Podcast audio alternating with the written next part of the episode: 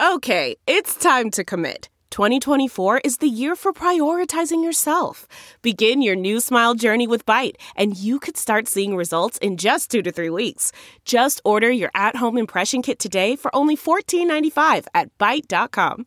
Bite Clear aligners are doctor directed and delivered to your door. Treatment costs thousands less than braces. Plus, they offer financing options, accept eligible insurance, and you can pay with your HSA FSA. Get 80% off your impression kit when you use code WONDERY at Byte.com. That's B-Y-T-E dot com. Start your confidence journey today with Byte. Delve into the shadows of the mind with Sleeping Dogs, a gripping murder mystery starring Academy Award winner Russell Crowe. Now available on digital. Crowe portrays an ex homicide detective unraveling a brutal murder he can't recall. Uncovering secrets from his past, he learns a chilling truth. It's best to let sleeping dogs lie. Visit sleepingdogsmovie.com slash Wondery to watch Sleeping Dogs, now on digital. That's sleepingdogsmovie.com slash Wondery.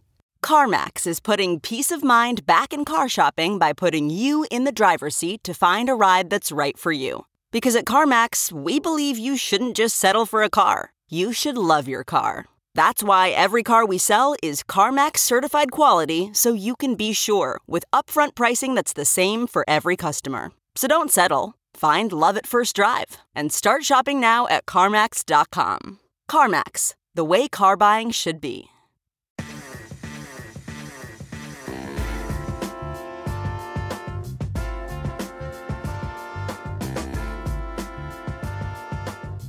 Pues bueno, aquí en Deportes al Detalle estamos con eh, Ramón Raya, ex técnico de la selección de, playa de, eh, de, México, también ex jugador de los Pumas de Donam, jugador profesional, instructor FIFA, eh, una persona que sabe muchísimo de, de fútbol y a, a, que tengo el gusto de conocer desde hace ya varios años. Ramón, un placer tenerte acá. Nos estabas contando de tu, tu vida ahora viviendo en los Estados Unidos. Hola, tocayo, hola Carlos, a los dos Carlos, nada más que uno es mi tocayo porque es Carlos Ramón. Este, y ya llevábamos media hora antes de empezar a grabar, ¿no? De que, ojo, que si no me paran, me sigo, ¿no? Para mí hablar de fútbol es algo que me apasiona, eh, no nada más estar dentro del fútbol, sino poder no intercambiar ideas y platicarlo. Creo que ya Carlos se habrá dado cuenta, ¿no? Que no lo dejé ni saludar. Entonces, no, no. pues primero, muchas gracias por, por invitarme y pues mucho gusto. Eh, qué gusto que nos acompañe Ramón acá en, Deportes el Detalle y, estábamos justamente platicando fuera de micrófono de, de tu nueva etapa como entrenador y, experimentando el, el, amateurismo del fútbol en los Estados Unidos, porque estás en, estás en Dallas, estás en Texas, eh, y nos comentabas esas peripecias y esas eh, casi excentricidades que tiene el fútbol todavía eh, semiprofesional, semi-organizado en este país, ¿no? Y, tú viniendo de un país futbolizado, eh, profesional y con un estirpe en tu carrera, eh, ese shock, ¿no? De, venir de lo más alto como es México, de un país eh, con dos mundiales organizados, con Copas del Mundo juvenil, con oro olímpico, que acaba de calificar de nuevo a unos Juegos Olímpicos, a toparte con un grupo de jugadores que, casi que entrenan dos veces por semana, ¿no? Y, y cómo eso te, te ha rejuvenecido y te reinventa un poco, ¿no?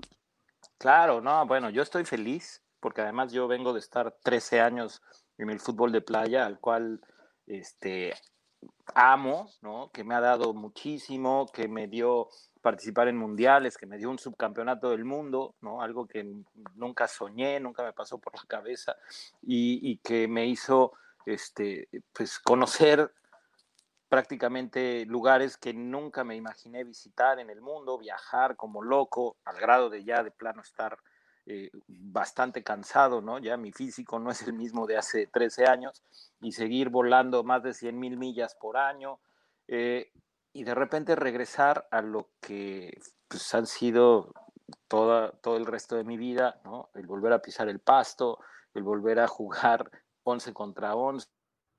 Y, y, sobre todo pues, en un país distinto al mío, con una manera de sentir el juego y de entenderlo muy diferente, en un nivel que eh, como es mi arranque, pues lo estoy haciendo en un nivel más bajo de lo que yo quisiera, pero que también me despierta muchos retos, mucha ilusión de poder ayudar a la gente, de poder cambiar, aunque sea un poquito, mm. ¿no? la manera en la que lo entienden, en la, en, la, que lo respiran, en la que lo viven. Y, y, pues bueno, sobre todo disfrutando, que eso me permite también estar muy cerca de mi familia. Y además porque te, permite construir, ¿no? Porque eh, eh, aquí en Estados Unidos, a pesar de que el fútbol ha existido por muchos años, en realidad pues no se le ha tomado la, seriedad total hasta, yo, yo diría, en, lo, que a mí me ha tocado, pues en los últimos 15, 20 años tal vez empezó ya ese boom de, querer hacer las cosas más profesionalizadas, ¿no? Entonces, para ti es ser parte de esa construcción viniendo de nosotros que con todo y nuestros bemoles, porque también nosotros, yo me acuerdo que creciendo, jugando, jugando en, tercera división, por ejemplo, pues yo todavía, viéndolo ahora, pues todavía había muchos huecos que se han ido, que se han ido mejorando, cosas que han, que han ido creciendo eh, increíblemente en México, pero aquí tú ves cómo todavía está ese espacio para crecer, ¿no? Y en teoría está siendo ahora una parte de ayudar en el crecimiento del fútbol en el país. Sí, yo igual no lo sabían, yo me retiré como futbolista eh, jugando en la USISL, justo el primer año de la MLS, justo con este, paisanos tuyos ahí de San José, ¿no? Que me invitaban a irme a probar al entonces San José Clash y yo pues ya estaba lastimado, pensando en el retiro, ¿no? O a punto de que me volvieran a operar y, y entonces lo que me ofrecen es vete a Hawái, que es la filial y allá ponte en forma y al final me quedé allá, ¿no? O sea, allá jugué, allá desarrollé y conocí. Bueno, mal, plan no es, Ramón. O sea, tampoco te mandaron a, agua, ¿no? Que tampoco te mandaron a jugar a desierto, ¿no? Te mandaron a Hawái, Ramón. No, no, bueno, y, son, son de estas...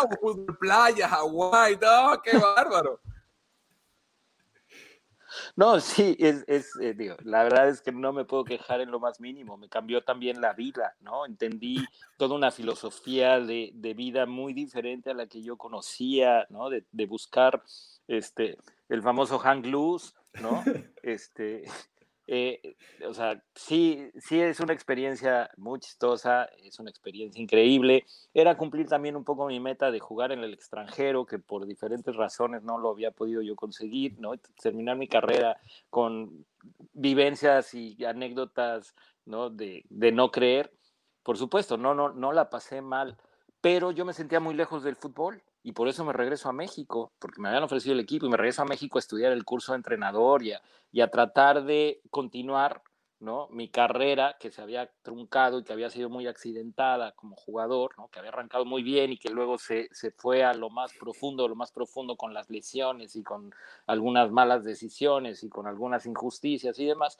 Este, me regreso a México y, me encuentro con mucha dificultad para poder desarrollar, ¿no? Igual soy un tipo muy incómodo para el fútbol porque levanto la mano, porque no me dejo, porque me hicieron fama de rebelde, porque bueno, pues la gente que me sigue en Twitter ya se habrá dado cuenta, ¿no? Que, este, que me gusta expresar lo que siento, me gusta cuestionar lo que no me parece, y entonces, eh, pues de repente el fútbol me, me avienta hacia el fútbol de playa y pues, igual en una historia para hacer una película, un grupo de gente que no sabíamos ni qué pasaba, terminamos siendo subcampeones del mundo. Mm. Y entonces regresas a México con una medalla de FIFA, en ese entonces solo la, la selección sub-17 de Chucho Ramírez y bueno, la juvenil del 79, que había quien la contaba y quien no. O sea, no había más medallas de FIFA en México. Y ahí me dicen, bueno, pues ahora qué hacemos, ¿no? O sea, porque la idea era, ayúdanos un mes, si no calificas mejor, regresamos subcampeones del mundo con gran parte del país este, enterada de lo que habíamos hecho. Y ahí empiezo a, a, hacerme cargo de un programa que no existía y a crearlo y a luchar y a pelear y a pelearme con jugadores y a pelearme con directivos y a pelearme con los del, del almacén y a pelearme con los que se encargaban de dar la hidratación y a pelearme eh, para conseguir giras y presupuestos y mejores condiciones económicas para los jugadores y para mí. Y, y entonces, bueno, se, se vuelve pues otro reto muy diferente con muchas satisfacciones, con muchos este, torneos internacionales ganados, con, algunos, con algunas derrotas, como, como son las historias de cualquier deportista. Y, y de repente, bueno, pues llega un momento en el que dices, hasta aquí llegó, ¿qué sigue? ¿Continuar aquí o regresar al fútbol? Y yo me moría por regresar al fútbol. Mm. Y, este, y pues bueno, situaciones también personales, familiares, que hicieron que yo me mudara a este país, ¿no? Y, y, lo que les platicaba fuera del aire y decidir, pues me quedo, me quedo aquí.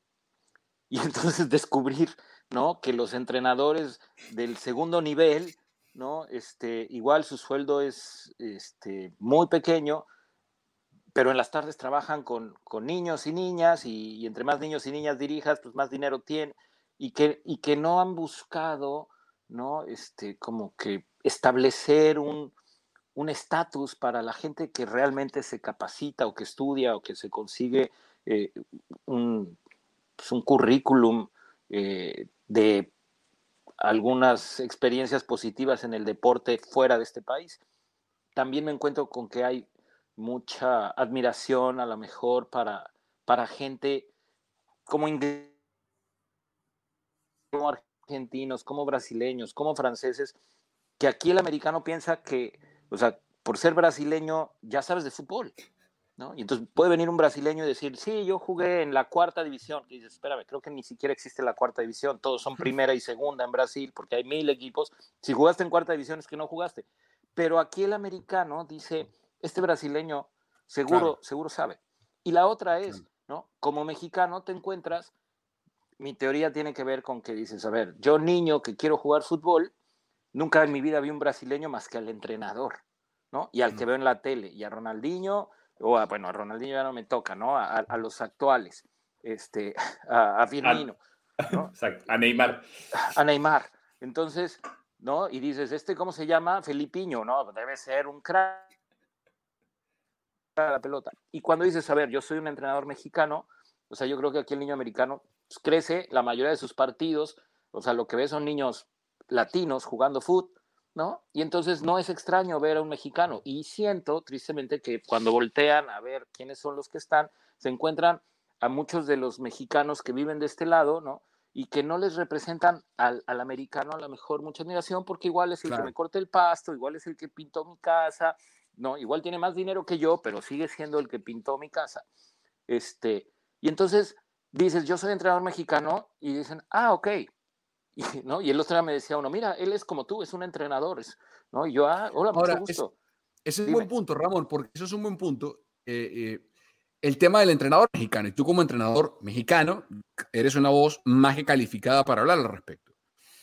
Eh, siento que puede haber varias cosas atadas a ese prejuicio en contra del técnico mexicano o de otra nacionalidad. En primer lugar, eh, de pronto el estadounidense pensará, bueno, el brasilero, Brasil ha ganado cinco mundiales, eh, Argentina ha ganado dos mundiales, Uruguay ha ganado dos, México eh, ganó los Juegos Olímpicos. a México le ganamos. y a México le ganamos. Eso por un lado. Y por otro lado, y, que es cierto, o, quiero tu opinión al respecto, este continuo reciclaje de técnicos mexicanos en la Liga MX, que por otro lado no produce técnicos hacia afuera, porque el único técnico mexicano que ha tenido éxito fuera es el Vasco Aguirre. Eh, no, hay, no, hay una identidad o una identificación de, ah, este es mexicano como fulanito de tal, que de pronto no sé si a lo mejor el argentino dice, ah, Cholo Simeone, Pochettino. no, tienes toda la eh, razón, tienes toda la razón. ¿Por qué? Porque pasa igual que, los, que, pasa con los jugadores, ¿no? Efectivamente, también a nivel mundial, ok, el Vasco Aguirre tiene un estatus, ¿no? Pero nadie más. ¿Por qué? Porque en México te encuentras o sea, que, que, los entrenadores ganan 3, 4 millones de dólares al año, ¿no? Y, ¿Y para qué dice, no? Y además en México. Y viviendo en México, claro. Y en México, en ese sentido, sí, exacto, no tengo ni que aprender inglés, ni que aprender alemán, ni que aprender francés, ni que aprender japonés, ni, ni tener un traductor, ni, ¿no? Y entonces, bueno, le tiro que a la Liga Española, sí, el Piojo decía, no, me voy a España. Porque irte hacia Sudamérica, pues a lo mejor te da también un, prestigio que después te empuje a ir a Europa, pero es, o sea, arriesgar demasiado, ¿no? ¿Y qué sucede en México? Tantos intereses, tanto reciclaje que tiene que ver con, pues, con quién te llevas, a quién ayudaste en el negocio. Es triste, pero así funciona, ¿no? Si yo soy un técnico eh, con posibilidades, inmediatamente hay dos o tres representantes que se acercan y te dicen, a ver, yo te tengo a este jugador, a este jugador, a este jugador, y si tú dices, ok, bueno, trabajo contigo, que vengan estos, los pido de refuerzos, ¿no? te ganas un dinero por abajo de la mesa, lo haces ganar mucho dinero a él, pasas a ser parte de su gente y el día de mañana él, que ese dinero por abajo de la mesa a lo mejor lo reparte también entre algunos directivos, pues te consigue trabajo. Y entonces, por eso hay entrenadores que hace mucho no ganan nada, que, que vuelven a tener oportunidades y oportunidades. pero y hay, oportunidades. Hay conformismo entonces, Ramón, del técnico mexicano. En no querer, su, en no querer exigirse a Sí. me vengo a Estados Unidos, pruebo en MLS, o me voy a Grecia, o me voy a dirigir a, a Bulgaria, o me voy a dirigir a Rusia a ver si pego algo, no sé, qué, qué sé yo. Pues yo creo que está cambiando, Carlos. Mira, por ejemplo, hoy el Potro Gutiérrez pues, está, en, está en Honduras, ¿no? Y, este, y hay gente trabajando con las selecciones nacionales de Guatemala, con las selecciones menores.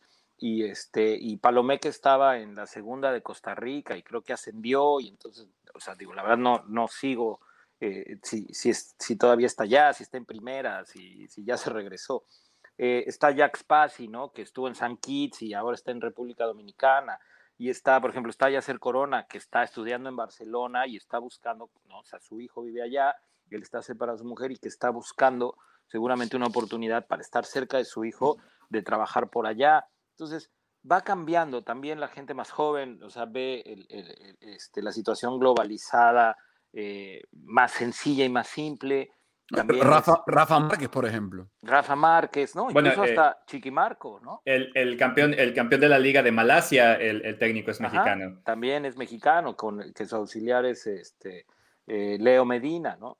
O sea, sí hay, sí hay, pero por supuesto que el camino es más difícil y más largo y, y que pues también, ¿no? O sea, yo lo viví en el fútbol de playa, o sea, yo teniendo un estatus de ser uno de los mejores del mundo, pues a, tú le dices a un país que quiere iniciar, oye, te tengo al entrenador mexicano que ha dirigido seis mundiales, que ha sido subcampeón del mundo, o te tengo un brasileño que fue auxiliar de uno que, que ya Mm. fue campeón. Y la gente dice, pues, prefiero un brasileño, fútbol de playa. ¿no? Y dices, pero, pero este brasileño resulta que si vas a, las- a los números, los brasileños que han dirigido otros países, pues, muy pocas veces han tenido buenos resultados. No importa, pero, ¿no? O sea, tú te imaginas fútbol de playa y dices, seguramente el brasileño. Entonces, como mexicano es difícil. Y si eres uno de esos mexicanos ya afortunados, que por tu capacidad o por tus relaciones o por las dos, estás en el pool ese de entrenadores, pues ¿para qué le mueves? Ah, ya sabemos que vas a durar a lo mejor tres, cuatro meses, ¿no? A mí, cuando estaba yo en la, en la playa, ¿no? Este, ni siquiera en, en- el punto más alto, ¿no? Que estaba yo apenas construyendo, me ofrecieron eh, eh, ir a, a Tampico, ¿no? Estaba en ese entonces Liga de Ascenso. Y entonces yo pregunto, ok, ¿cuánto dinero hay? Menos de lo que yo ganaba. Ok, pero bueno, pues es regresar al fútbol y abrirme camino. ¿Y cuánto es el presupuesto para reforzar al equipo? Porque pues, está peleando ese Claro. no descender. No, pues no, no tenemos presupuesto, pero tenemos una muy buena camada en, en la segunda división, ¿no? Y entonces dices, bueno, yo voy a dejar esto para irme a Tampico y, o sea, que mu- mudo a mi familia, no, no la voy a mudar, se quedan aquí. Entonces me voy yo solo. ¿Y eh, qué pasa no, con un equipo que no tiene presupuesto para conseguir refuerzos? ¿Qué pasa si yo pierdo los primeros tres partidos, cuatro partidos, o Ujú. no una victoria, tres empates, dos derrotas? ¿no? La gente va a pedir mi cabeza, porque además ni soy de Tampico. Aunque haya yo jugado ahí, la gente seguramente querrá. Y chao. Y entonces dices, dejé todo lo que vengo construyendo en la playa para esta oportunidad. Sí, me la, me la jugué, me arriesgué. O la otra, ¿no? Que al final pasó. Los que me habían buscado, resulta que vendieron el equipo y entonces, ¿no? Y hubiera sido peor. Que los que compran, claro, que los que compran llegan y tienen a sus propios entrenadores que trabajaron en las fuerzas básicas. y, y chao, ¿no? Y se acabó y adiós y ni siquiera te dio tiempo. Y yo la verdad es que prestarme a ese juego de, de, este, de, de casarte con un empresario, no quiere decir que todos lo estén, pero sí la gran Mm. mayoría, ¿no? Pues la verdad no me late porque es, al rato te hablan y te dicen, tú quieres un 9 de, de refuerzo, pero pues te habla el, el que es tu, tu promotor y te dice, a ver, yo voy a hacer mucho negocio con un volante por izquierda. Y aunque no lo necesites ni sea lo que tú quieres, ¿no? O sea, vas a ganar dinero, el directivo va a ganar dinero y todos vamos a estar contentos Mm. contigo y a lo Claro. mejor tienes un colchón de tres, cuatro partidos si no te va bien, porque pues ya todos estamos ahí involucrados. Así Claro. se maneja el fútbol, a lo mejor no nada más en México, ¿no? Igual en otros lados. No, pasa en todos lados. Pasa en todos lados. Yo, que- yo que soy de Venezuela, Ramón, te digo que con sus bemoles, con sus variantes, con sus más y sus menos, pero al final de cuentas eh, es muy parecido, sobre todo en esta parte del mundo. Y creo que eh, el FIFA Gate lo confirmó, ¿no? Porque hubo, hubo salpicaduras en, desde el norte, de, de- de norte- desde Norteamérica hasta el, hasta el sur. Se Oye, bueno, cuando, cuando fue el FIFA Gate, les cuento, yo acababa de tener un problemón con el presidente Lee de Costa Rica, ¿no? Que exigía una disculpa pública de mi parte y mi presidente Justino Compeán, el cual yo no podría poner en un pedestal de lo bien que me trató y lo gran directivo que a mí me parece, este, me dijo, no, no, no lo hagas, yo te apoyo. Y a la semana eh, estaba arrestado el presidente Lee. ¿no? Entonces, dices, imagínate que me hubieran obligado, porque yo obviamente me hubiera resistido, pero si, si Justino me hubiera dicho, lo tienes que hacer, seguramente Claro. lo hubiera hecho, ¿no? Claro. Entonces, que hubiera yo pedido esas disculpas públicas y que a la semana lo hubieran arrestado, ¿no? Lo tengo muy presente esa, esa época. Sí, esa- e- e- ese, ese tiempo, ese tiempo fue complicado. Y, la, y de hecho, eso, eso que hablas pasa en todas partes, ¿no? En- en- vemos también casos en, en España, a veces con, con estos partidos en tercera, cuarta división, los arreglos de partidos, los jugadores también que tienen al mismo promotor en las cosas grandes. O sea, no es, no es un problema exento eh, solamente de Latinoamérica, aunque sí, obviamente, pues, a ti te tocó vivirlo desde dentro. Y pasa con, pasa con, con, uno como jugador cuando va subiendo, de- y a ti también seguro te tocó vivirlo. Hay, hay, hay veces que eh, en fuerzas básicas eh, era lo mismo, como tienen que hacer el negocio, pues en vez de subir a un muchacho que está en una segunda, una tercera, que está destacando, pues hace más negocio traer un refuerzo en, un, en, ese, en esa posición para, para hacer dinero, ¿no? Aunque eso, yo creo que a partir de, del, del Campeonato Mundial del 2005 cambió un poquito, ¿no? O, sea, comenzó como a haber una estructura un poquito más sólida para comenzar a, a sacar jugadores o, o- o no. Pues mira, eh, yo creo que depende del club, ¿no? Y depende del directivo, porque pues eh, varía. Ok, sí, hubo un momento en el que había una regla en donde tenías que poner menores y cumplir ciertos minutos, pero también cambió una regla en donde podías tener más extranjeros. mm, Y entonces, si antes el negocio eran cinco, pues ahora pueden ser 12, Diez, 14, ¿no? Y con, que nada más Y, y, y mira, la, la triste realidad, ¿no? De lo que yo pude constatar, ¿no? Es que para los directivos, que no está mal, ¿no?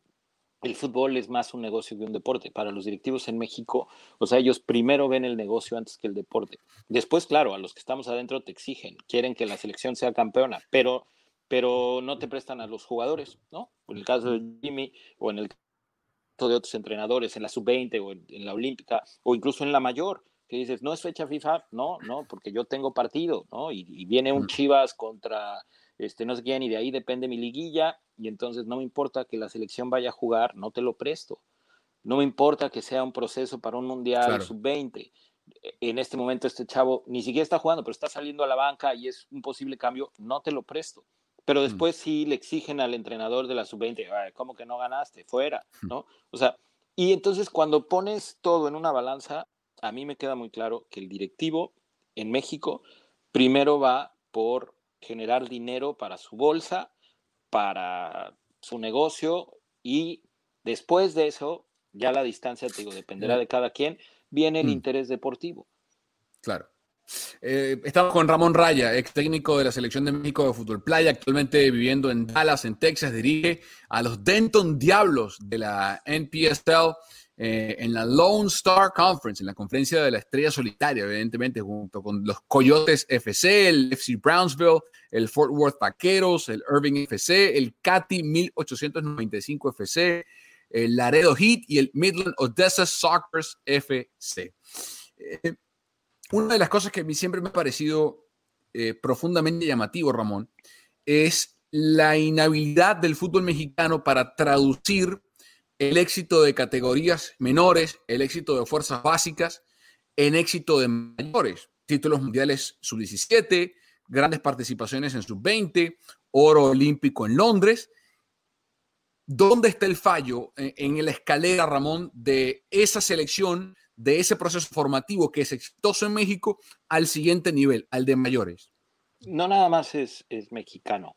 Digo, en México es, mucho más claro y, tiene que ver, o sea, yo jugué el primer Mundial Sub-17 que hubo y te puedo decir, ¿no? O sea, en esa selección estaba el Capi Ramírez Perales, estaba Luis García, que no jugó un solo minuto, que de hecho pues, no, o sea, no, era ni cercano a ser titular, que después fue figura del fútbol mexicano, y eh, pues, eh, nada más, ¿no? O sea, después todo ese, casi todos alcanzaron a debutar, pero se perdieron. No, no, no pasa más.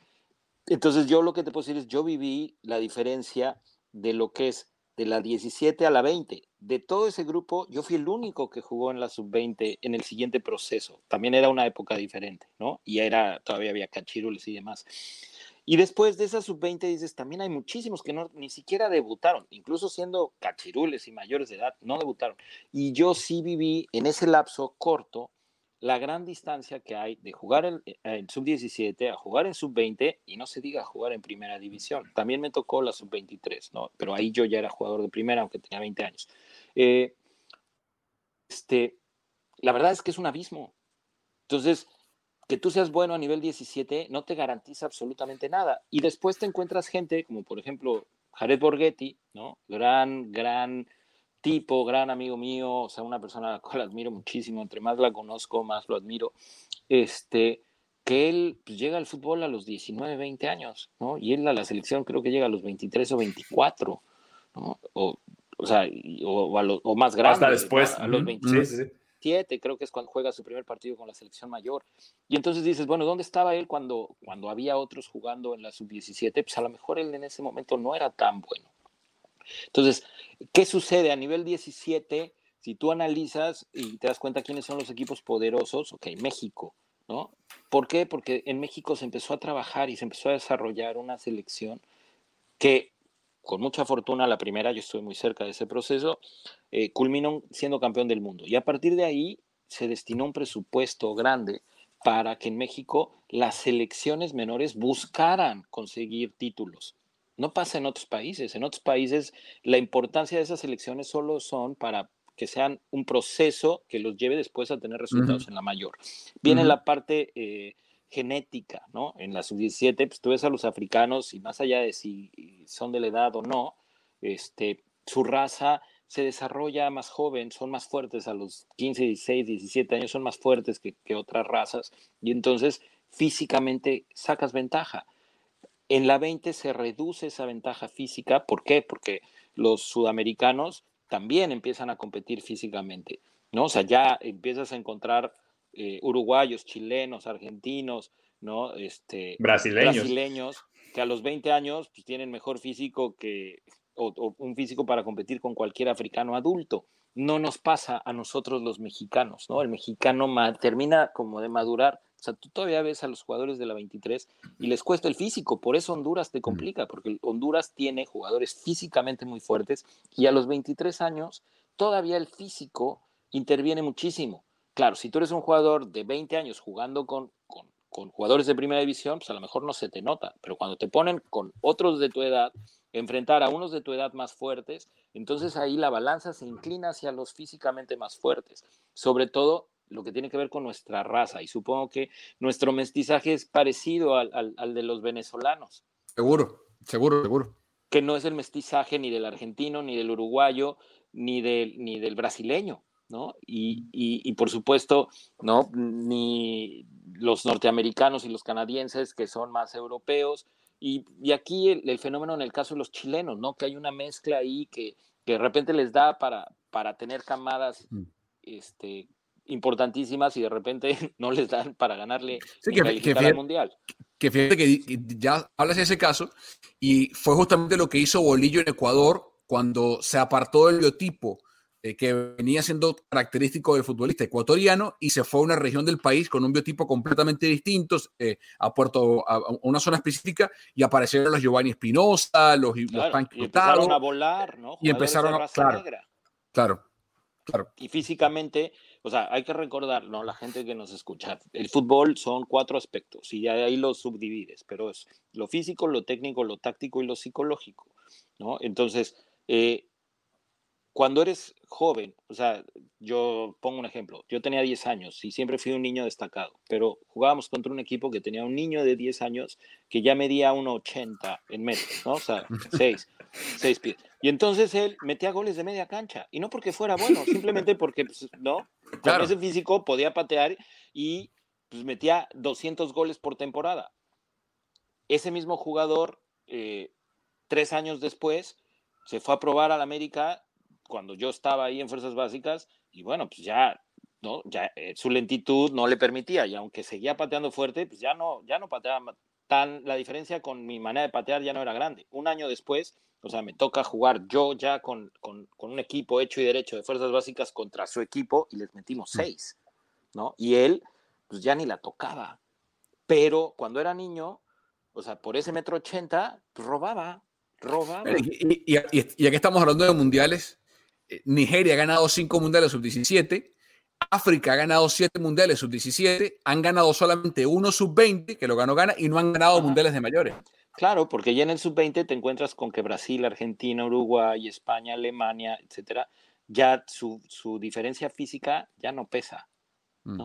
Y, además, y además el cambio, el cambio también eh, táctico, técnico a esa edad, porque en, Europa hay, hay, a mí me tocó verlo en la escuela del Real Madrid, a los 8, 10 años, hay conceptos tácticos ya bastante, bastante elaborados que no destacan antes porque son niños muy chiquitos. O sea, tú ves a, tú ves un niño de 12 años español y, es muy chiquito, pero, pero táctica y, técnicamente es muy inteligente. Claro, y entonces en el momento en el que su cuerpo detona el crecimiento ¿no? este, natural por la edad, resulta que entonces tu fortaleza física yo ya la puedo vencer. O sea, la diferencia ya no es tan grande con mi físico, pero la diferencia táctica entre tú y yo juega a mi favor. Eso te iba a decir. Entonces, ¿cómo compensar Ramón con México? Porque, por ejemplo, eh, el equipo de fútbol que yo más he admirado por jugó en la cancha, probablemente fue un equipo de fútbol que no imponía su dominio a partir del físico, que fue el Barcelona de Guardiola, y por ende la, España que tuvo del Bosque que antes tuvo Aragonés, porque difícilmente, o sea, coincidirás que tipos como Iniesta, como Xavi, eh, como David Villa, como David Silva, eh, no eran eh, precisamente prodigios físicos, sino tenían otras condiciones. Claro, que las otras tres eran fuera de series, ¿no? Técnicamente y tácticamente. Hace ya parece que tiene que hace tiene que ir el fútbol mexicano, no pareciera, porque, diga, tácticamente, técnicamente son dotados, pero tiene que ver ese salto de calidad en ese aspecto, ¿no? Claro, ahora, en el caso de, de este equipo español rompieron con esta jetatura de lo psicológico. Que el mm. español tiene, que en momentos fuertes resulta que no le sale lo que normalmente le sale. Pero el hecho de estar en un equipo que tenía estos genios, sumados a Messi, los enseñó a ganar, porque también en la parte psicológica hay que saber ganar, hay que aprender a ganar, ¿no? Y hay gente que sabe ganar. Mourinho en algún momento entendió cómo ganar y lo podía transmitir. En el momento en el que su táctica ya no fue novedosa, eh, pues hace mucho no gana. Hace mucho no gana, pero hubo un momento en el que ganaba lo que quería, en donde se paraba. Entonces también hay que saber ganar. Ese grupo, esa camada de españoles aprendió a ganar con Messi ahí adentro, ¿no? O sea, no estoy demeritando para nada el nivel de los españoles porque ganaron un mundial sin Messi, pero aprendieron a ganar. En el momento en el que se olvidaron de eso, pues no pasaron ni la fase de grupos, ¿no? Y ahora España pues, se, le complica, ¿no? O sea, vemos las eliminatorias en estos últimos días y, padecen mucho de esta situación. Y el Mundial pasado, pues España ya no es la España de antes. Entonces, una vez más, es, si tú cuentas con una camada, ¿no? El día que en México de repente una camada nos salga con jugadores de 1,85 para arriba, ¿no? Este, pues a lo mejor vamos a ser muy peligrosos, pero nosotros tenemos esa desventaja física, que siempre es una desventaja. Ah, pero es que lo físico lo puedes suplir y, puedes emparejarlo con, técnica y con táctica. Y entonces ahí viene la parte, la técnica. En México, aunque se ha mejorado muchísimo en la estructura, el mismo físico hace que nuestro perfil de futbolista, pues no sepas jugar por arriba. Y al final el fútbol, ok, tú lo puedes emparejar, pero el día que te queda la pelota dividida por un mal pase, no se la vas a ganar a un nigeriano, te va a ganar. Y el día que él tenga la pelota y por situación psicológica esté más confiado, la cancha esté horrible, pero él se sienta cómodo, o sea, él, te va a enfrentar y por velocidad te va a superar. O un balón por arriba, un inglés te va a ganar. Y entonces ahí empieza esa combinación que para mí es lo apasionante del fútbol, que dices, ¿cómo, cómo empiezo a suplir mis deficiencias? Y luego nos vamos a que el mexicano no es competitivo, porque nuestra pasión, yo, no, yo no me considero ahí un mexicano promedio, nuestra pasión está enfocada de una manera diferente a la que a como se enfoca en otros países, ¿no? O sea, tú piensas, ¿por qué los ingleses son como son? No, pues los ingleses toda su vida han sido guerreros, olvídate del fútbol, ¿no? Siempre han sido mm. conquistadores, siempre. Y el mexicano, si nos vamos al perfil es los mexicanos guerreros, pues los mataron, ¿no? Se quedaron los mexicanos sumisos desde hace muchos años. Cuando llegaron los españoles, a los guerreros los mataron. En el mestizaje brasileño, eh, digo, estoy exagerando, pero va por ahí. O sea, ¿Por qué son estos mulatos tan fuertes? Pues porque eh, el mestizaje es con los esclavos africanos. ¿Cuáles eran los esclavos africanos que sobrevivían? Los fuertes, los débiles se morían desde el barco. Entonces los que llegaban eran los fuertes. Entonces ese mestizaje en la parte física es de europeo con, con, con eh, jugador africano, o bueno, con persona africana, con raza negra. Entonces es una combinación que físicamente hace que tú ves a los brasileños competir yo que competí con ellos en el fútbol de playa, dices, bueno, no podemos empezar ni a platicar en cuestión física. ¿Cómo lo mm. suplo? Con técnica, pues ahí también te ganan los brasileños. Con táctica, ahí sí, por eso México le complica a Brasil, ¿no? Eh, y la parte psicológica, que no nada más es de ser competitivo y de ser guerrero, sino también tienes que aprender a ser inteligente. Bueno, tienes que ser mm. inteligente, porque quizá no se puede aprender a ser inteligente. Y ahí esa combinación, pues México todavía no encuentra ¿no? la sumatoria de todas estas circunstancias, la adecuada para poder vencer ese tope y ese límite que tenemos del famoso cuarto partido, ¿no? Y, de hecho eh, es bien interesante porque eh, hay, hay, hay, varios libros que hablan de, por ejemplo, Alemania la va bien porque es una, es una sociedad que ha aprendido a sufrir. Dicen que Holanda, eh, por ejemplo, no, no da ese último paso porque es una sociedad que está acostumbrada a vivir bien. Entonces tiene muchas ventajas, eh, eh, acepta ¿no? diferentes, diferentes razas, diferentes culturas y eso le ayuda a que, a que destaquen muchas cosas, pero no, no tiene ese, ese killer instinct para, para tratar de... y esa identidad futbolística Venezuela no la tiene, por mucho talento que pueda tener, ¿no? ¿Por qué? Pues porque tiene menos años jugando fútbol, porque hay otras otros deportes que, se roban a la gente talentosa, quizá, ¿no? El béisbol les llama más la atención.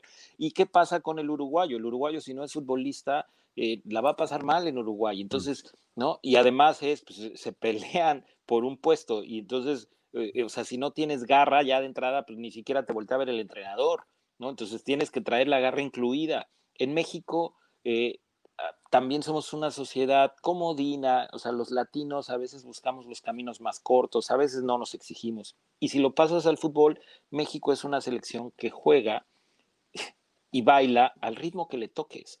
México juega con lo justo necesario. Por eso tenemos el problema de que, ok, jugó contra Guatemala, la gente espera que lo goles y México le gana 2-1, 3-1. Pero dices, oye, pero jugaste contra Inglaterra y a lo mejor le ganaste, ¿Cómo? Entonces le ganaste a Inglaterra, ¿por qué no goleaste a Guatemala? Porque contra Inglaterra jugué lo, justo necesario para ganarle a Inglaterra, o para ganarle a Croacia, o para ganarle a Francia, y contra Guatemala también, pero tiene que ver con nuestra cultura, no con el fútbol. hay, hay, dos casos emblemáticos. Estamos conversando con Ramón Raya, ex técnico de la selección mexicana de fútbol playa, acá en Deportes el Detalle. En esta conversación fascinante podemos pasar, este podcast puede durar siete horas, me preguntan a mí desde ya, de plano.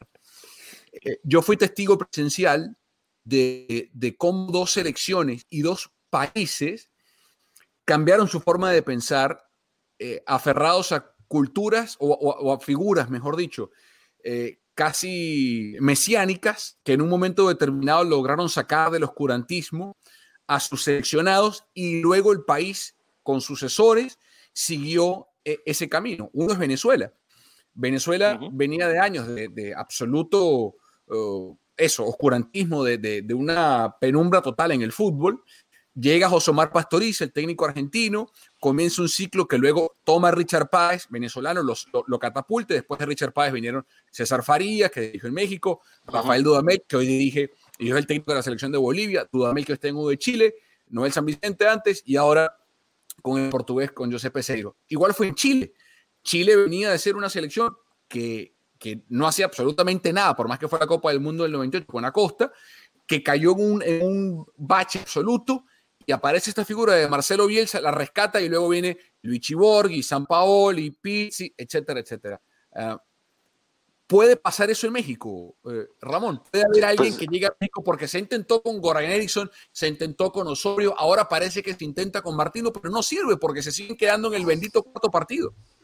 Sí, ¿no? Porque creo que nadie ha encontrado. Yo tengo mi teoría y creo, eh, este, de hecho, pues tenemos un proyecto ahí en, Puerta, un proyecto con, con, Martín del Palacio.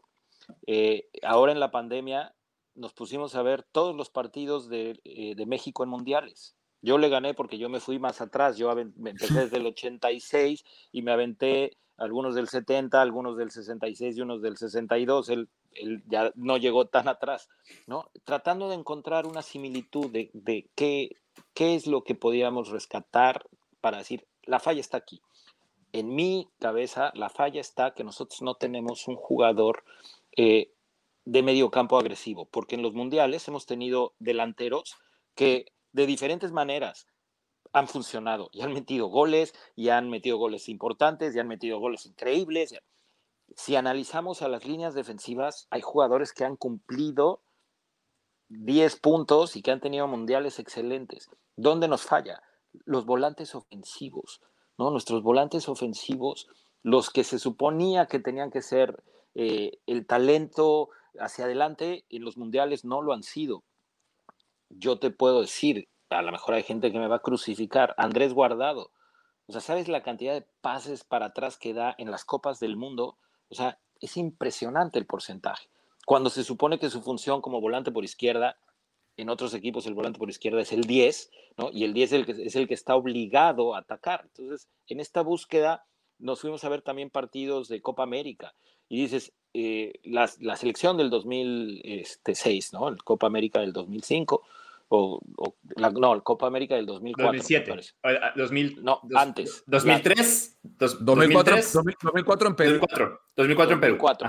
Este, Que México juega contra Argentina. Y entonces en Argentina, pues entra D'Alessandro, entra Aymar, juega Riquelme, ¿no? Y del lado mexicano, este, o sea, y te das cuenta que son jugadores que agarran la pelota y son agresivos y buscan ese pase entre líneas y buscan atacar y son y en México Martín lo pone mucho ahora en su tweet, en sus tweets dice la posesión estéril, es una posesión sin propósito, son toques hacia afuera. Y entonces México ataca por cantidad, nunca por calidad, nunca por talento. O sea, que, fue lo que rompió, que fue lo que rompió, profe, eh, perdón, no te digo profe, es la costumbre. Que fue lo que rompió, fue lo que, lo que tuvo que romper la Colombia de Maturana para dar el siguiente paso de calidad con Peckerman, romper la horizontalización del fútbol y verticalizar la propuesta.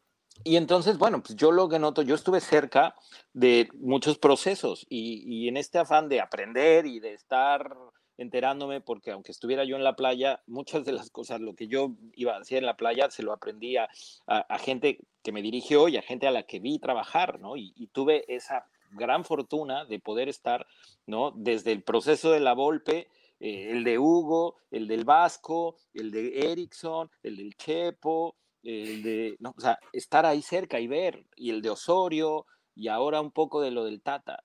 Y eh, pues, te empiezas a dar cuenta, en mi idea, que México no es ofensivo. Pero también analizas y dices, a ver, la medalla de oro eh, que se ganó en Londres, si tú vuelves a ver el partido y lo ves sin la emoción que nos da los mexicanos en ese momento, que es la final, ¿no? Y lo ves con la cabeza fría en un análisis estricto, te das cuenta que México jugó a defender. Encuentra un gol al minuto uno, minuto dos, y que después, ¿no? Aprovecha la desesperación de Brasil y les hace en táctica fija el segundo gol cuando Brasil ya no encontraba por dónde y estaba pues este, entre desconectado, desesperado y sacado de onda. y bueno, increíble fue, una medalla fue, de oro. Fue el partido de Alemania, fue el partido de Alemania en Rusia. Y, y, y, además, eh, eh, en esa misma medalla de oro, en el 2 a 1, todavía en el último minuto, viene la jugada esa de Oscar que se, se la pierde el solo. Sí, o sea, solo. Que pudo haber sido cambiar la historia. Eh, lo acabas de decir perfecto, Carlos. ¿no? El, el, partido de México contra Alemania en Rusia, la gente cree que es la victoria más grande. El profe, es decir, es profe Osorio, ¿no? Este, él vendió que había planificado y había hecho y todo, y, y yo platico con gente que estuvo ahí cercana, con directivos, que te dicen, es que todo lo que él nos dijo que iba a pasar, pasó. Y entonces yo les los cuestiono, ¿qué te dijo que iba a pasar? Nos dijo, van a apretar aquí y entonces nosotros vamos a salir acá y vamos a tirar balones largos y Gallardo que va bien por arriba la va a ganar. Y me dicen, y ganó todas. Ok, me pongo a ver el partido y dices, hubo siete y no ganó una. Pero el resultado final hace que nos emocionemos tanto que recordemos a Gallardo ganando todas. ¿No? Uh -huh. ¿Por qué? Porque ganamos y ganamos defendiéndonos a ultranza, con uñas, todo, y con un contragolpe excelente, porque ahí sí, ni duda cabe que fue excelente. Pueden romper ese molde, Ramón, jugadores como Antuna, jugadores como el Chucky, jugadores como el Tecat, jugadores como Laines, eh, como Orbelín Pineda, ¿tienen, ¿tienen ese perfil para romper ese molde? No, pero lo que podemos esperar, que yo lo viví en diferentes mundiales en los que participé, si tú me dices, ¿cómo que fuiste subcampeón del mundo con un equipo que no tenía cancha? Ni siquiera cancha para entrenar, ¿no? Tienen que ver tantas cosas, o sea, es quién te toca, cómo jugaste el primer partido, mentalmente cómo se enganchó el equipo, ¿Qué, quién se, sintió confiado para el segundo, el segundo contra quién fue, jugaste bien, jugaste mal, mentalmente te condiciona. ¿Cuál es el cruce? ¿Quién te toca en el cruce? A Costa Rica le toca a Grecia, a México le toca a Holanda, ¿no? Este, a México le toca Argentina, le toca Alemania.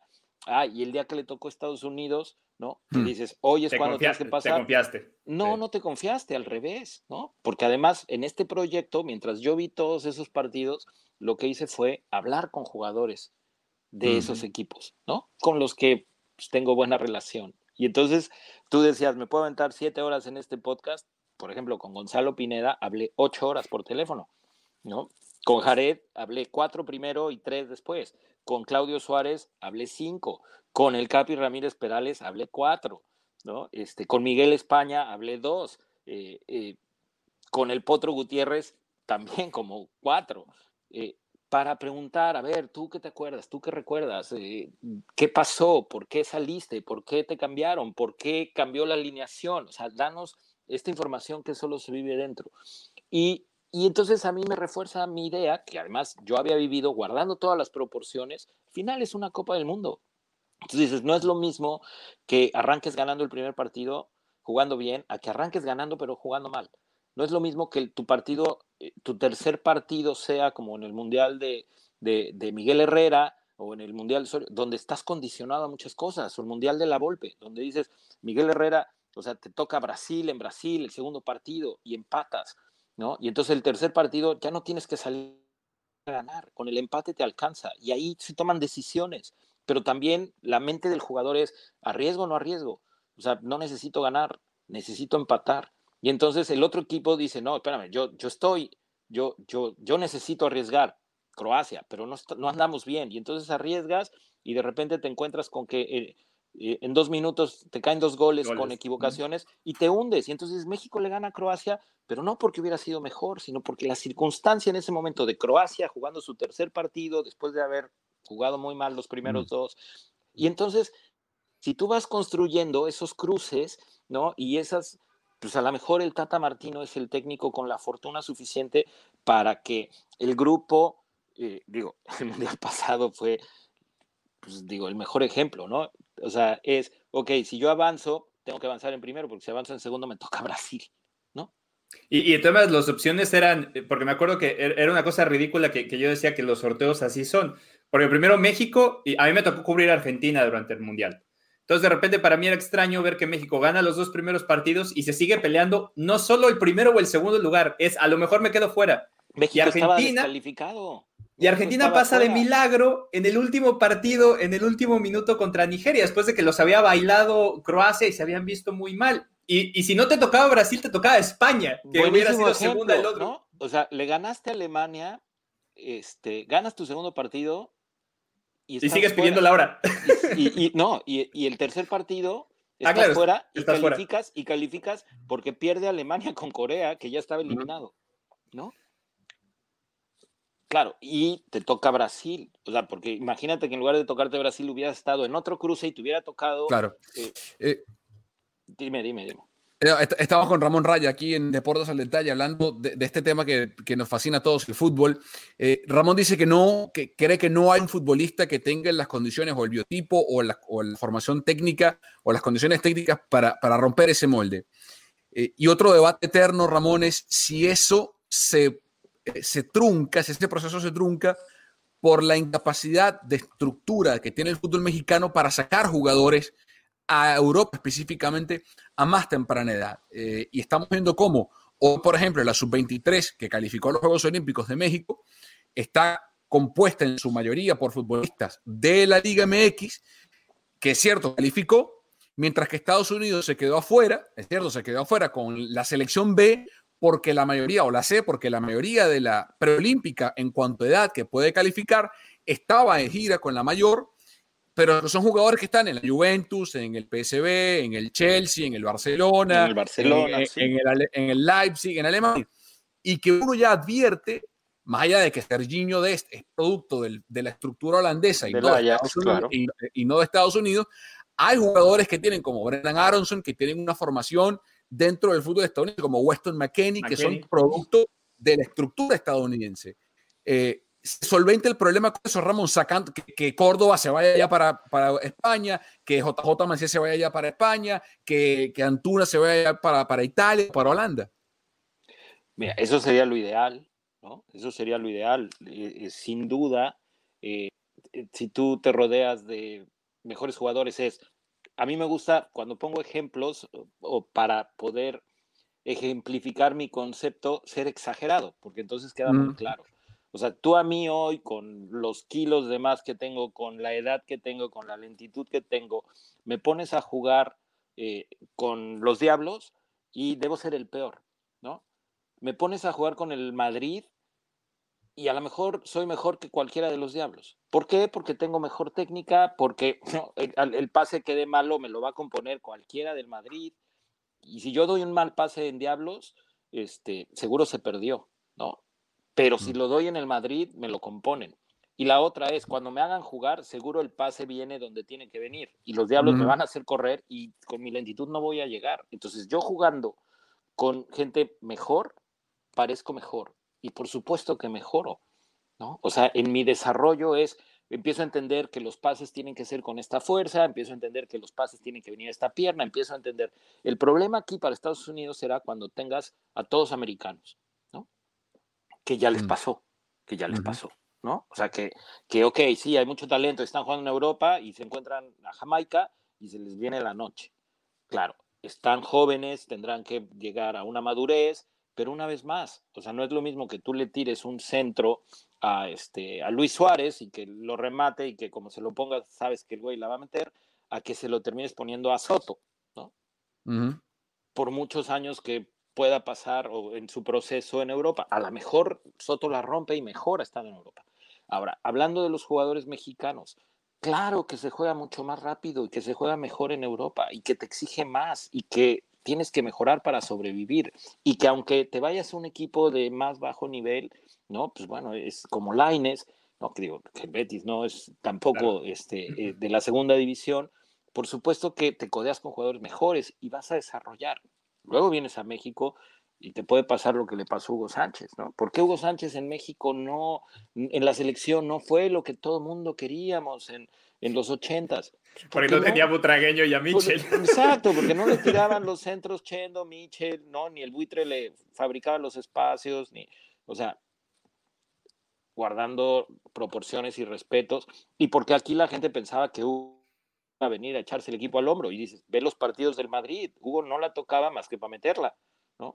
Pero para meterla le tenía que llegar y además le tenía que llegar, digo, e-, era un crack de cracks.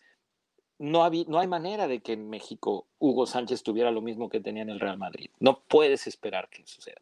Ahora, empieza, viene el otro problema que tiene que ver lo que habíamos hablado de los entrenadores, ¿no? O sea, tú juegas un par de partidos en primera división y automáticamente cambia tu estatus de todo. Y entonces es eh, el equipo mexicano dice, a ver, si yo te vendo al Cruz Azul o si te vendo a los Tigres, yo gano 6 millones de dólares, ¿no? Y viene, viene el Porto y me quiere ofrecer 3. ¿Por qué? ¿Por qué te voy a vender? Ah, si a mí me interesara más el crecimiento del fútbol mexicano y el ganar un mundial, o sea, no hay manera ni siquiera de empezar a discutir que jugar en Tigres no es mejor que jugar en el Porto. Y digo Tigres porque mencionar uno, no tengo nada contra los Tigres, ¿no? Pero es que luego el aficionado mexicano hoy se agarra un comentario, hizo un comentario sobre un pase de Romo y se me echó encima toda la afición del Cruz Azul, ¿no? Este, entonces no van a pensar que estoy atacando a los Tigres o minimizándolo. Eh, pero te digo, los dueños pues prefieren tener esos 6 millones en la bolsa. Y claro, también como jugador dices, bueno, pues, o sea, me voy a ir a Porto, voy a ganar menos, eh, a lo mejor no voy a jugar. Y en Tigres o en Chivas ya soy Dios y salgo a la calle y todo el mundo me regala la comida y me invitan a sus casas y me abren las puertas y puedo ir a un restaurante y no, me, y no tengo que pagar. Y, y si me voy a... Pero, pero también... Pues, Sí, pero hasta en un punto, Ramón y, Carlos, tiene que también el jugador eh, mostrar la ambición. Y, vuelvo y pongo un, ejemplo que nos intercala a los tres. Juan Arango se fue de Venezuela a México a los 19 años, lo ve Benito Floro y se lo lleva, se lo trae a México. Juega en Monterrey, Pachuca y Puebla y se lo vuelve a llevar Benito Floro al Mallorca, ganando menos de lo que ganaba Juan en el fútbol mexicano. O sea, Juan sabía, si yo quiero crecer a la edad que tengo, no puedo quedarme en México. Y lo sabía un venezolano, me tengo que ir, por más que sea, a ganar menos lana y, en euros y a vivir en la isla de Mallorca, pero me tengo que ir. Y Arango se terminó convirtiendo en lo que fue para Venezuela porque se, porque se fue al Mallorca y luego se fue igual al Gladbach y luego y la rompió toda para Venezuela. Pero porque tomó el hay, un, hay un punto bien interesante. Si hubiera ido, eh, si, no hubiera, si no se lo hubiera llevado Benito Floro. Es el tema, ¿no? Claro, claro. Y, además él, cuenta con esa fortuna. Ahora, ¿cómo se fue Rafa Márquez? ¿No? Mm, a lo Mónaco, sí. No, y, además porque a Rafa no lo fueron a ver, o sea, se lo encontraron, se lo encontraron ahí. Y, creo que hay una parte muy importante de lo que dice Carlos que tiene que ver también con, la directiva dejarte ir, porque aquí en este caso. Sí, eh, por más motivación que tú Juan ya había, además Juan ya había salido de su país, porque está bien, estaba jugando en México, pero era un extranjero ya en México, y eso también ya le había abierto una puerta. Es como, y, Osvaldo Sánchez lo dijo un día, cuando él estaba jugando en Santos, que era, era Dios, como dice Ramón, llega el Getafe y le, ofrece, le ofreció que se fuera a jugar a, Europa. Y, Osvaldo no iba a dejar su sueldo en Santos Laguna, que en ese momento los dueños era la cerveza Corona, para irse a jugar al Getafe. Y, esa mentalidad sí es parte de lo que, lo que Ramón habla de, nosotros como cultura, que nos cuesta decir, oye, me voy a aventar el brinco y me voy a ir.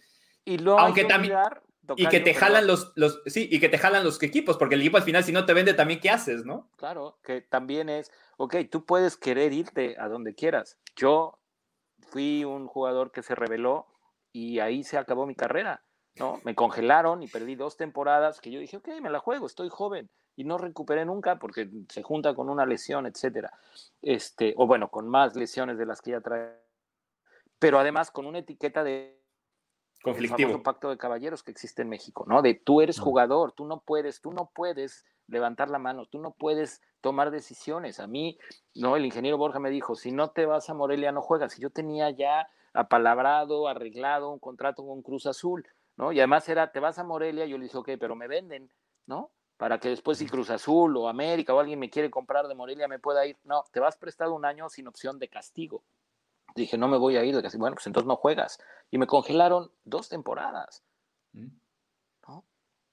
Que yo dije, es una mala decisión. ¿Se acuerdan que dije, malas decisiones? Pues decidí mal, porque yo pensé que mm. por mi juventud y mi capacidad, o sea, no contaba con que la lesión me iba a mermar parte en, gran porcentaje la capacidad y que también un equipo iba a pensar, bueno, pues este está lesionado, ¿no? O sea, ya no vale lo mismo y no me la juego. Y la otra es, cuando Chivas me quiso, pues el directivo de la América le habló y le dijo, como favor personal, no lo firmes. Mm.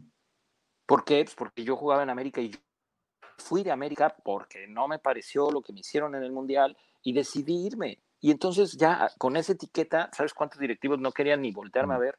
Entonces, ¿qué pasa? Tú puedes ser la figura, o sea, Cruz Azul no va a querer vender a Luis Romo. Afortunadamente hoy existe el rollo este de que pues, si no renuevas, ¿no? O sea, quedas libre.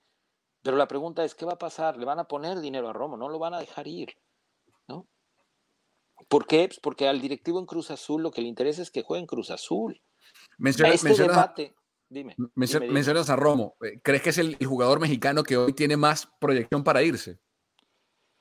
Eh, pues, hoy anda muy bien, pero no sé si es el que más proyección tiene porque tú sabes de qué juega. De central, de contención, de, de, de, línea de tres. De interior, por derecha, lo, pongan. Claro, entonces eh, es yo técnico de un equipo extranjero, si necesito un volante por izquierda, pues a lo mejor me llevo a Córdoba antes que llevarme a Romo. Y no quiere decir que Romo no pueda jugar ahí, pero dices, ok, bueno, me, me traigo un jugador que pueda jugar todas las posiciones. Si, si, si, eres un equipo europeo, no, no tienes esa necesidad, ¿no? Tienes un central que a lo mejor, ¿no? Como central es mejor que, que como juega Romo. Tienes un contención que a lo mejor es, es mejor que como juega Romo. Entonces, ya de entrada a mí me parece súper complicado. ¿no? Es de qué juega, cómo lo vendo, ¿no? O sea, yo lo voy a ir a promocionar. Es que eso base, juega de todo. Pues, no, no en todos los equipos se necesita un jugador que juegue de todo, ¿no? hay equipos que necesita un jugador en específico. Y entonces a lo mejor, o sea, la fortaleza de Romo es que juega bien en cinco posiciones, pero dices, de contención, a lo mejor hay un mejor contención que él. De interior, como le dicen ahora, de, medio, de volante, pues a lo mejor hay volantes más jóvenes, con más proyección, con, con, con más especialización en esa posición que él claro, está pasando por un buen momento, es cuando se tendría que ir, pero también dices, ¿lo van a dejar ir? Pues es cuando mejor está jugando, cuando Cruz Azul está más cerca otra vez de ser campeón, precisamente por las grandes actuaciones de Romo. Es el momento en donde Romo, ¿no? O sea, es, va a ir a la selección todas mm. las veces porque pues, está en México. Y si, y si se va a Europa al rato no cuentas con él. Y entonces ahí, y hoy el Tata es alguien que curiosamente dice, los jugadores mexicanos no se tienen que ir jóvenes. Laine se hubiera quedado primero a consolidarse y luego se va. Y eso ya ahí es una decisión de él, que es el que manda en este momento. Y, digo, podríamos argumentarlo y discutirlo con él. O sea, cualquier jugador con un poquito de ambición, ¿no? Sueña primero con irse a Europa y después con el dinero, viene en consecuencia. Y además en México, a mí me pasó, yo, o sea, yo fuimos compañeros, mejores amigos muchos años con Luis García. Y cuando a Luis le, le va mal en el Atlético de Madrid, me llama y me dice, a ver, tengo esta, tengo esta oportunidad, ¿no? Es, me ofrece América un millón de dólares. A mí me preguntó alguien, un, un representante, un empresario, que había conseguido que Chivas le diera un millón de dólares. Y entonces le dije, oye, pues es lo mismo que le da el América, ¿no? Y América, pues él es aquí de la ciudad, del DF, etc.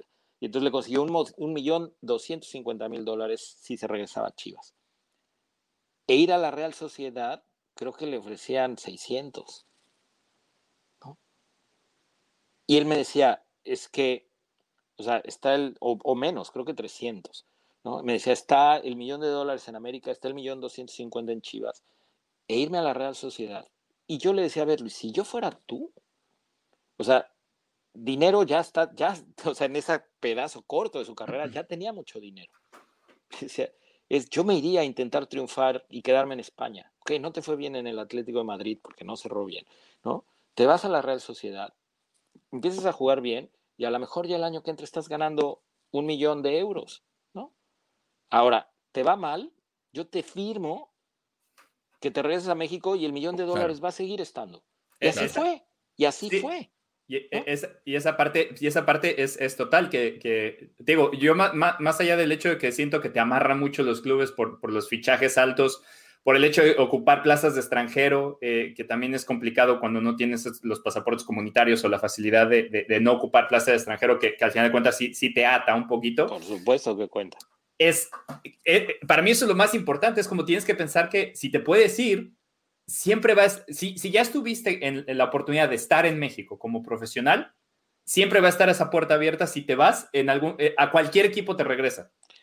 Pero si te vas, o sea, si Romo dice no renuevo porque me voy a ir a Europa. Ah, no, claro. ya, no, ya no va a poder regresar. ¿no? Sí, sí, sí. Y entonces ahí sí tiene que ver con la decisión de cada quien y ahí también es, ok, espérame, pero es que este soltero tiene 22 años, no, es que este es casado, tiene varios hijos y tiene varios hermanos y a los cuales también, ¿no? La familia hay que ayudar y entonces, y Cruz Azul está poniendo un contrato que le asegura su futuro y además en Cruz Azul ya sabemos que la rompe, ¿no? Y, y, llegar a irse a probar, o sea, a ir a probar suerte a, al Getafe, ¿no? Este, donde a lo mejor eh, llegas y te cambian el técnico, el que te pidió y el que llega, pues resulta que es holandés y él, o sea, quiere traer unos holandeses. entonces, no, son tantas cosas que pues, sí tienes que mm. poner sobre la mesa. Ahora, no debería ni siquiera entrar en la discusión que jugar en Europa te da más prestigio. ¿Qué tanto te arriesgas? Pues es, ¿no? Yo no sé qué tanto Carlos, si tú juegas fútbol, ¿qué, posición juegas? ¿Qué tan arriesgado eres? ¿no? Y, si te tocara dirigir, si serías un técnico ofensivo o un técnico equilibrado, o entonces, y tiene que ver con qué tan arriesgado eres. Pero para correr riesgos, yo, o sea, yo pude haber corrido riesgos, no irme a China, pero dices, no, no porque no sea arriesgado, no porque no me guste, sino porque hoy, hoy tengo una familia detrás. Y no es que no quiera correr el riesgo, lo que no quiero es dejarlos a ellos. Y entonces prefiero dirigir. Tu, prioridad es cambio. Tu prioridad es cambio, claro. Y, y, ahí es, pues la gente va a decir, ¿cómo? Si en China tienes la posibilidad de ganar tanto dinero, ¿por qué lo? Pues porque el dinero hoy no es lo más importante para mí. Mm, mm. O al revés, ¿no? Si yo hubiera decidido, pues sabes que me voy a ir a China, y pues me voy dos años y me hago de un patrimonio para regresarme, pues sí, pero me voy a perder dos años de mis hijos que no voy a ver más que por internet y que no voy a poder, o sea, y ahí es, ya empiezan a entrar muchísimos factores. Y dices, imagínate, te vas a China y resulta mm. que no te cumplen o que no, no se dan los resultados. Y ni una ni otra. Hablando de tiempo perdido, para ir cerrando con Ramón Raya, ex técnico de la selección mexicana de fútbol playa, ex, jugador profesional mexicano, un punto para mí de debate intenso es, eh, y, que me preocupa desde ambos puntos de vista, es eh, eh, la erosión de la competitividad mexicana tras su desvinculación de la Conmebol. Eh, yo creo que añoro, extraño profundamente, y yo lo padecí como venezolano, cuando los clubes de Venezuela perdían sus cupos contra los mexicanos en aquella preliguilla de Libertadores, porque siempre le ganaban los, los clubes mexicanos a los venezolanos, pero luego cuando, sí, cuando se eliminó esa bendita Libertadores que nos permitió competir de nuevo los clubes venezolanos en Copa, eh, eh tanto Sudamericana como Libertadores, para mí era un deleite tanto ver a, clubes mexicanos visitar Venezuela o, venir acá a México, a, México a verlos competir, como ver a la selección mexicana en, Copa, eh, en Copa América. Y creo que es una pérdida mutua porque los clubes del sur pierden la oportunidad de exponerse y competir contra los clubes mexicanos y viceversa. Eh, ¿Cuánta falta crees que le hace, cuánto daño le hace al fútbol mexicano no tener esa, esa posición, esa competitividad? Carlos, yo creo que es muy simple. Cualquier, cualquier persona con un poquito de sentido común entiende que no es lo mismo que, que, no juegues el miércoles a que viajes y juegues contra Boca, contra Peñarol, contra Nacional, contra la U Católica, contra el equipo que me digas, ¿no? Fogueo, competencia, este, experiencias futbolísticas de vida, eh, ¿no? O sea, en todos lados. Y además había una situación económica. ¿Por qué se termina? Por dinero, por dinero, ¿no? O sea, la parte deportiva no hay duda. Pero, ¿qué pasaba? ¿No? O sea, yo que estuve adentro cuando se toman estas decisiones. Primero, o sea, FIFA dice, ok, eh, México está participando allá. Perfecto. Sí, pero con CACAF, o sea, se está sosteniendo de hacer un torneo en donde es importante que participe México. Copa América, México se va con la selección A allá y entonces trae a la B y entonces ya no se me llenan los estados en Estados Unidos y yo tengo menos dinero y ese dinero a mí me sirve para desarrollar. Entonces FIFA dice, pues sí, México me cae muy bien, pero por supuesto me interesa más lo mío que lo de ellos. Entonces México no puedes participar Copa América con la A, ¿no? Y, no lo puedes ni disfrazar, todos sabemos que el Chicharo juega en la A, así que no me vengas con que, no, sí, pero va a ir a la B, no. Entonces a la B, A, me quisiste engañar, pues ahora te pongo que sea sub-23. Y entonces ya no me conviene. ¿Qué pasa con Libertadores? que Libertadores dice, ok, México ganó la Sudamericana o está llegando a la final, entonces necesitamos limitar, porque imagínate que, que la final de la Libertadores sea Tigres Cruz Azul. O sea, todos mis patrocinadores en Sudamérica se pierden. Sí, pero los derechos de televisión de toda la parte norte, ¿no? Te están dando a ganar dinero. Entonces, Conmebol dice, pero el torneo es mío. ¿no? Y yo no voy a permitir. Entonces te empiezo a poner limitantes. Que para mí es el problema, Ramón, porque yo no entiendo por qué, si la UEFA, que tiene cincuenta y pico de países unificados, ¿por qué no puede haber una confederación americana de fútbol de Canadá, Argentina y se acabó? Porque matas todo Centroamérica y el Caribe. Pero que, ya está, está, muerto igual. O sea, digo, eh, Gibraltar, San Marino, eh, Liechtenstein, para irnos a Europa, compiten, no compiten igual si, creamos estratos y hacemos una Copa América A, donde están los equipos, digamos, los de Sudamérica más Estados Unidos y México, que son los que compiten, y hay un sistema de ascenso-descenso entre la competencia que igual aplique para la Libertadores y la Sudamericana, y se crea la competitividad interna. Yo te hago la pregunta, ok, tú eres México y te dicen, ¿quieres jugar allá? Órale, ve y elimínate allá. ¿Dónde te prefieres eliminar? ¿Contra Argentina, Chile, Perú, Uruguay, Colombia, este, Paraguay?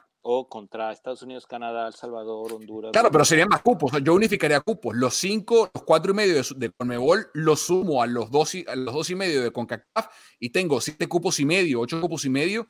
Y creo que esa parte de la competitividad, si México se mete, va a hacerlo porque calificó ante rivales más complicados y debería llegar mejor calificado al Mundial. Pero corres un riesgo enorme. ¿Y dónde está, no? Eh, yo dueño es mi negocio está que México califique al Mundial. Porque México calificando al Mundial, o sea, la cantidad de dinero que entra, ya, ya la hice. Ya después lo que hagan en el Mundial, como directivo, sí quiero que ganen, pero te digo, es, o sea, a mí yo ya cumplí con que México califique al Mundial, esa es la meta de los dueños en México, que México esté en el Mundial. Entonces, si la meta es hacer dinero, no me conviene que compita, ¿no? Y que se crezcan las posibilidades de quedar fuera y no haríamos más dinero todos, Ramón, si nos unificamos y vamos al mundial, porque ojo, eh, eh, los últimos mundiales, América como continente, desde Canadá a Argentina, no da una, ¿eh?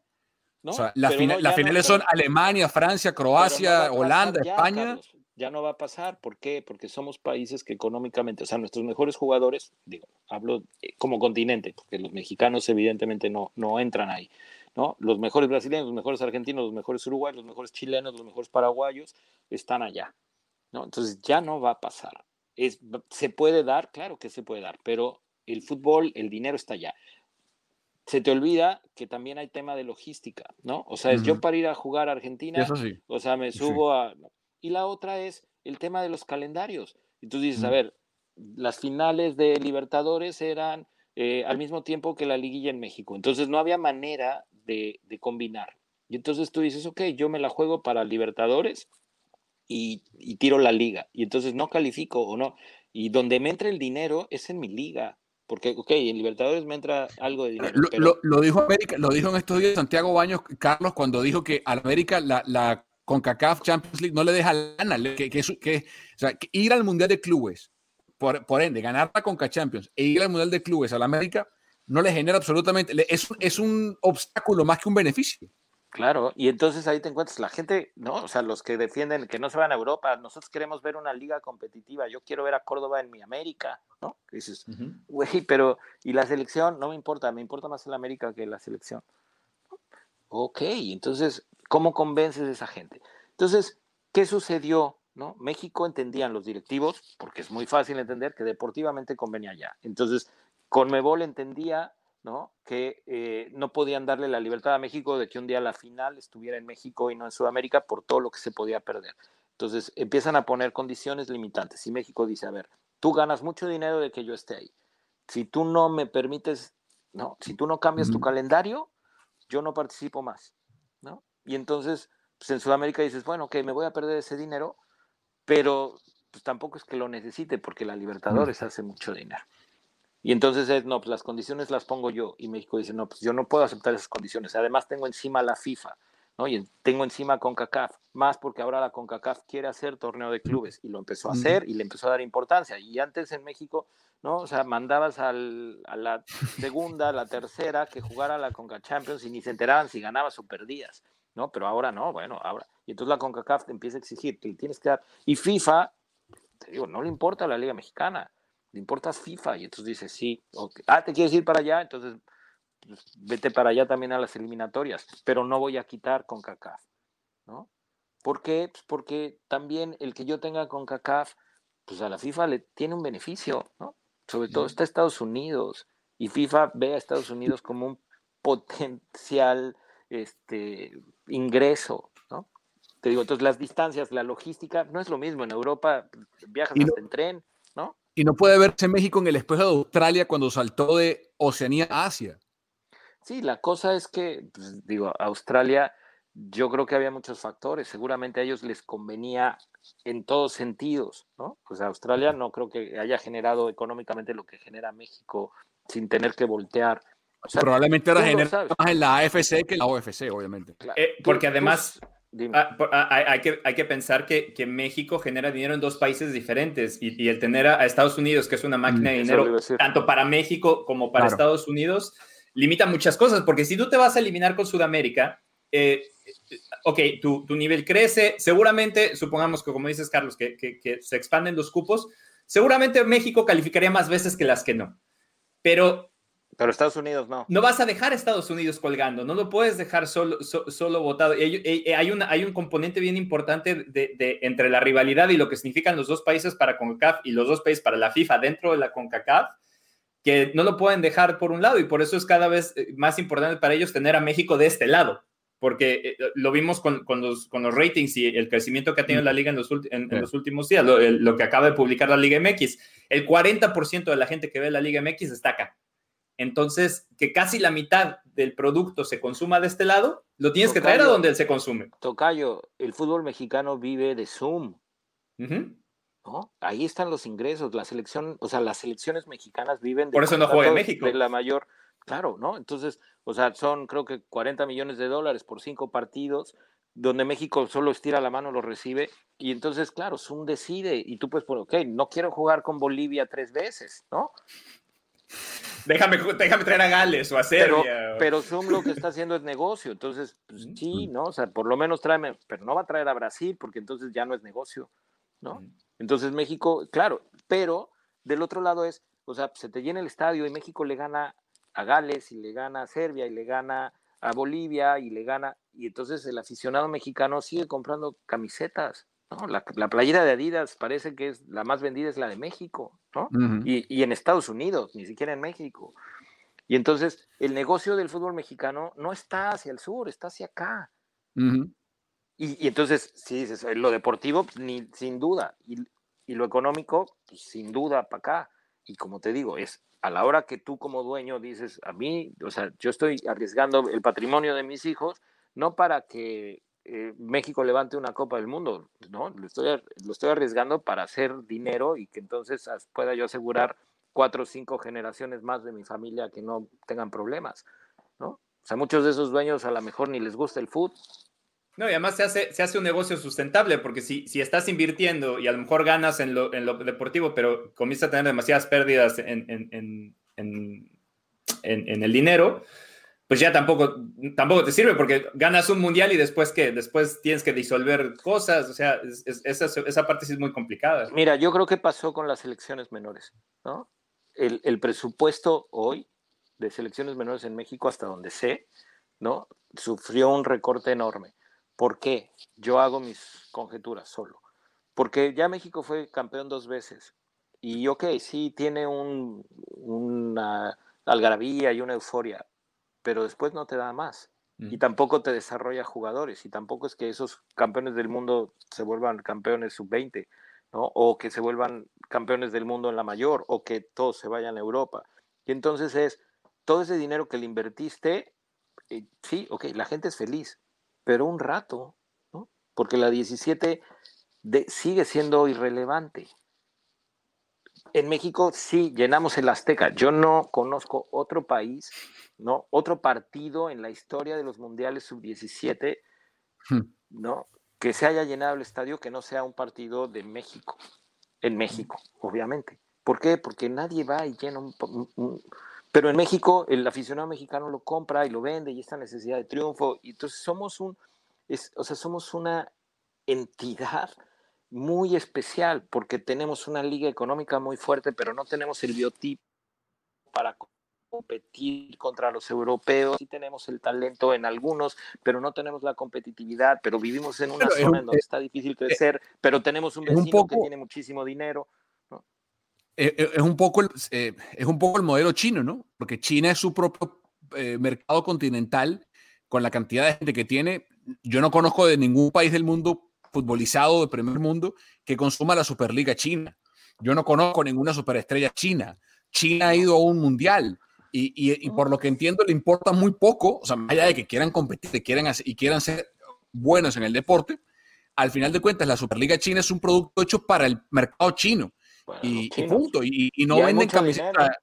Claro, y no hay camisetas. Yo, yo, yo, jamás he caminado por un mall en Estados Unidos y he visto camisetas. veo camisas del Barça, del Madrid. No he visto camisetas del Xinhuan Shenhua, de, de, de, de nada, ¿no? No, no. Yo, yo tengo, yo, tengo de las selecciones en Europa, ¿eh? Yo tengo una de la selección china, que la sacaron del mercado por, por, por un dragón. Eh, para terminar, Ramón, lo único, que, lo único que no podía dejar de preguntarte, porque lo has dicho, quiero darte el espacio para que, para que lo digas. Eh, ahora con, esta nueva modalidad de cómo tú te has preparado muchísimo tiempo y, lo estabas platicando que acá cualquiera, cualquiera es entrenador. Eh, yo acá di clases en una escuela durante, durante 12 años, o sea, entrena el que sea, literalmente. Eh, y, ves todos esos huecos tácticos. La, razón por la que me llamaron es porque decías que tu, tu conocimiento táctico es muy superior y yo estaba como, yo jugué en tercera división de México, o sea, así de mal estamos. Eh, ahora, eh, eh, todas estas nuevas ideas, todos estos nuevos métodos y cosas que, bueno, métodos, porque no creo, los, entrenadores de verdad no los usan, pero toda esta, estas palabras que se usan para describir el, fútbol, ¿qué, es, ¿qué es lo que más te desespera, desespera de esto? Nada, me divierto, Tocayo. La verdad, la verdad es que lo hago por divertirme, por molestar. Sí creo que aporto algo. Si hay dos o tres personas que alcanzan a entender lo que estoy intentando hacer, que es no compres espejitos, ¿no? Investiga más. A ver, la terminología no la inventaron nuestros analistas modernos mexicanos, es una terminología española, ¿no? ¿Qué pasa? Que España, campeona del mundo, Guardiola, que no es español, es catalán, ¿no? Este, eh, el Barcelona le, le, da la vuelta al mundo con esta magia futbolística y los españoles lo aprovechan. Hoy hay españoles alrededor del mundo, como en algún momento hubo brasileños. Aquí no han poblado porque no hablan inglés los españoles. Si hablaran inglés estaríamos llenos de españoles. Pero en todos los demás países hay españoles. ¿Por qué? Porque sí lo estudiaron, porque eh, conceptualizaron y, crearon una metodología en base a investigaciones, pero exagerada. Y, y yo te puedo eh, hacer ejemplos en el futsal. ¿no? El futsal es peor el futsal es peor porque además es de, más tiempo atrás, ¿no? España es potencia en el futsal y tienen cuadriculada la cancha, o sea, los cuadrantes son de metro cuadrado, un metro por un metro, ¿no? Y, tienen identificado y conceptualizado y definido cómo se llama, si la pelota va aquí, si la pelota va acá, si la corta, que si la paralela, que si la diagonal, que si, ¿no? El interior. La, rotación del pivot con el, con el al. y pero claro, es un deporte donde por el espacio reducido tácticamente. Entonces, por supuesto que está bien que venga alguien y que diga, hoy, este, hoy que platicaba yo con el dueño del equipo, él tácticamente me explica, ¿no? Cómo juega su hijo de 12 años y me dice, eh, en el equipo eh, hay un defensa que hace muy bien la cobertura y que entonces deja en, en su hombro izquierdo. Y dices, puta, yo todo eso cuando tenía esa edad, en mi vida lo escuché, ¿no? O sea, lo entendí ya mucho más grande. Entonces, explicárselo a un niño, yo decía, pues mejor vamos a dejarlos jugar, ¿no? Que jueguen y, y ahí vamos a desarrollar.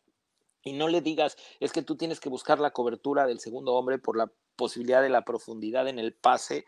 De, déjalo que juegue, nada más y échate más atrás, porque si no te echas más atrás, te ganan la espalda. Ya, claro. Entonces, esta terminología, pues digo, es, es moderna y es española, y entonces si tú le quieres llamar interior al 8, ¿no? Pues en Argentina habrá quien esté peleando como yo, es que no es, no es interior, es 8. Y en México no es 8 ni es interior, es medio o es volante, ¿no? Este, Y ya cuando empiezas que si la, el, el, desmarque de ruptura, dices, sí existe, claro que existe. En España, en México es picar a la espalda, ¿no? Entonces, cuando empiezas a encontrar gente que se aprende la terminología, pero que no lee bien el fútbol y que empieza a llamar a un movimiento accidental, un desmarque de ruptura, ahí es donde yo me río, ¿no? Y ahí es donde yo puedo entrar a competir. desmarque de ruptura, por supuesto que existe. Y si viene del bosque o si viene Guardiola y me dice es un desmarque de ruptura, que le va a decir? No, no más, no digas eso. Claro que no le puedo decir, ¿no? ¿Qué sucede en el Y seguro él te lo dice, o sea, él, te dice, él, este, este estuvo planeado, este no. Claro, no, pero además él, él aprende en España. Eh, o sea, en Inglaterra no se dice, no se dice, ¿no? Este, un rupture, breakdown, no, I don't know, no sé, no tengo idea cómo se diga desmarque de ruptura. Este, entonces, ¿qué sucede? Que eh, un grupo de gente que se deslumbra con esta terminología española, con esta sobre análisis táctico, lo trae a nuestros países latinos, porque pues, ya, ya Menotti, ya Valdano, ya Bianchi, ¿no? Yo ahí los he puesto en el Twitter, ya todo el mundo pues está igual que yo. Y si tú ves cuando yo los les doy con todo, o sea, me retuitea Reynoso, me retuitea, ¿no? Ya la Volpe está de acuerdo conmigo, el Vasco se ríe, este, ¿no? Gente de, fútbol, el Potro, pues nos burlamos. Pero hay un grupo de aficionados que disfraza su ignorancia diciendo, yo sí le entiendo, yo sí le entiendo a este güey.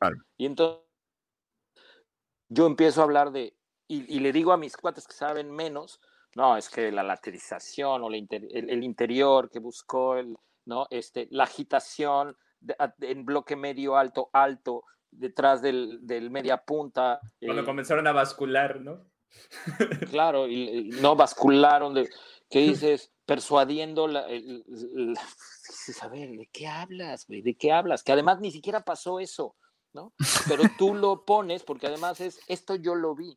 Y empiezas a, hoy me sé nombres, o sea, de verdad, estaba yo dispuesto a crear una guía para que, para aparentar ser un experto táctico, porque estoy seguro que puedes usar 10 palabras, 10 nombres de listas que igual inexisten, 10 este, zonas del campo, ¿no? Y entonces puedes decir, escoge una de esta lista, una de esta lista y otra de esta lista y haces un pinche comentario de experto. La triangulación beta del eh, eh, extremo superlativo. Y cualquier cosa ahí sale. ¿No? De este eh, Djokovic, ¿no?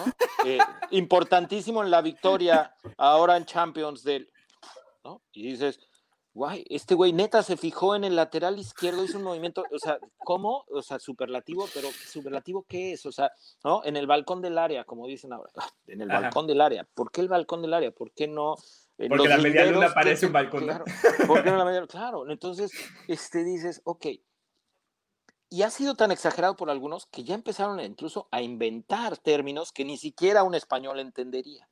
Entonces, yo tengo la experiencia en el futsal, ¿no? De haber aprendido futsal de los mejores del mundo, Javier Lozano, ¿no? O sea, españoles que quedaron campeones del mundo y este, de argentinos que tienen mil años.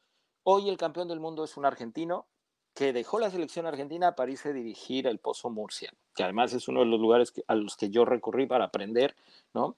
Y Venancio, que era el entrenador de España, que hoy es el jefe de, del futsal, es alguien que usa esa terminología y, cuando daba cursos me invitaba y entonces una vez dio un curso en Guatemala y me dijo, te quiero ver ahí y, y, el presidente de la Federación Guatemalteca me invitó y, entonces llegué con la federación y le dije, oye, tengo hotel, tengo la invitación, todo, pues bueno, me, me dejaron ir y este y, llegué y la verdad es que no entendí nada. Y yo sé que la mayoría de los guatemaltecos tampoco, pero había los que, ah, sí, yo sí entiendo perfectamente lo que quiere decir ese uso del pivote en media zona, no sé qué. Claro. Bueno, Mira, viene el Mundial y, gana Argentina.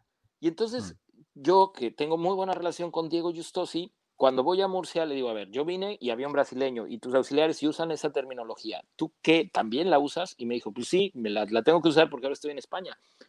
Pero me dice, curiosamente, yo, yo vengo del fútbol. Sí jugué futsal porque no fui bueno en el fútbol, ¿no? Pero yo vengo del fútbol y muchos de los conceptos que yo uso con mis jugadores argentinos con los que ganamos el mundial no tienen nada que ver con esta terminología y con esta conceptualización exagerada. Entonces, partiendo de ahí, cuando yo veo qué está pasando en el fútbol, pues, me divierto y me río. Y te digo, y además es, lo hace alguien que no, en mi opinión, ¿no? Y el día que quiera lo debatimos y le demuestro que no sabe leer tácticamente lo que pasa en un partido.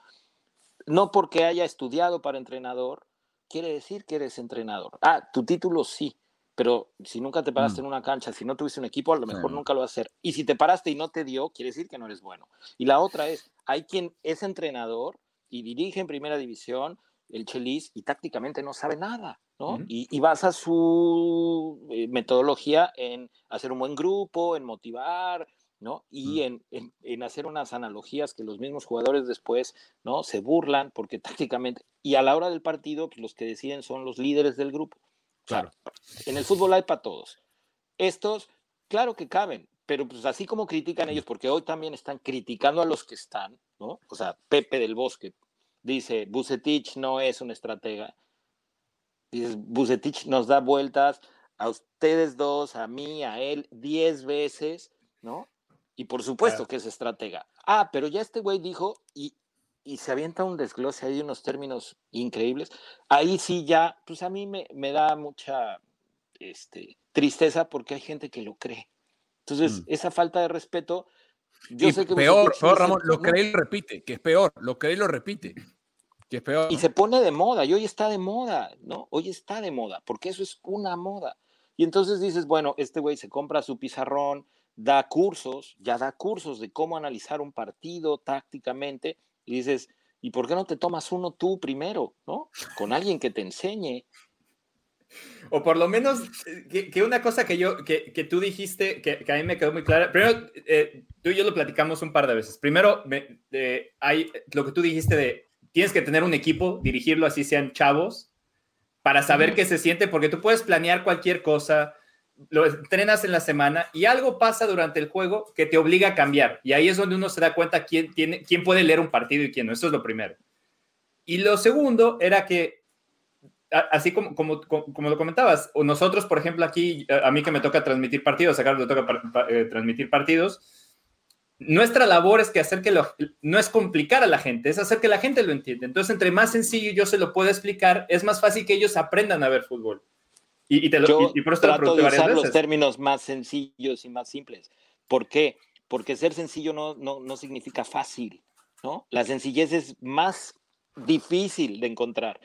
Y si tu intención es hacerte bolas para que no entiendas y yo aparecer como un, un gran experto, pues lo están consiguiendo. Y te digo, y lo, como dices, hay quien lo copia y lo más chistoso, que me parece patético, los que no entendieron, yo sí lo entendí, ¿no? Sí. Porque entonces eso te hace aparentar con que sabes muchísimo de fútbol y no es cierto. Entonces, pues por ahí va, por ahí va, ¿no? Este, no está mal, no está mal conceptualizar el fútbol, pero eh, pues ahí ya es decisión de cada quien. Pero cuando lo conceptualiza alguien que ni siquiera lo lee bien, pues entonces yo levanto la mano y digo, hey, este güey los está engañando, ¿no? Nada más. Yo, yo, yo me he salvado, yo creo que porque, porque Ramón sí lee mis tweets, pero una de dos, o me he salvado porque sí está de acuerdo conmigo, pero cuando está no te cae no, encima. no, no te has metido, no te has metido en terrenos en donde siento que no te debes de meter, ¿no? O sea, no, inclu- incluso cuando hablo de los partidos, digo, yo siempre, siempre trato de sacar lo positivo y lo negativo, pero pues ahí yo lo estoy viendo de fuera, al final de cuentas yo no entrené toda la semana. Pero sabes que me llama la atención eso, eso que están hablando, porque eh, hay dos cosas, ¿no? Uno es la aplicación de términos que son específicos de una parte del mundo y darle contexto. Otra cosa es la expropiación del término y sacarlo de contexto. Por ejemplo, los alemanes inventaron un término específico para describir a un futbolista del cual ellos no tenían, o sea, casi que para darle un- una descripción lo más acertada posible de su condición.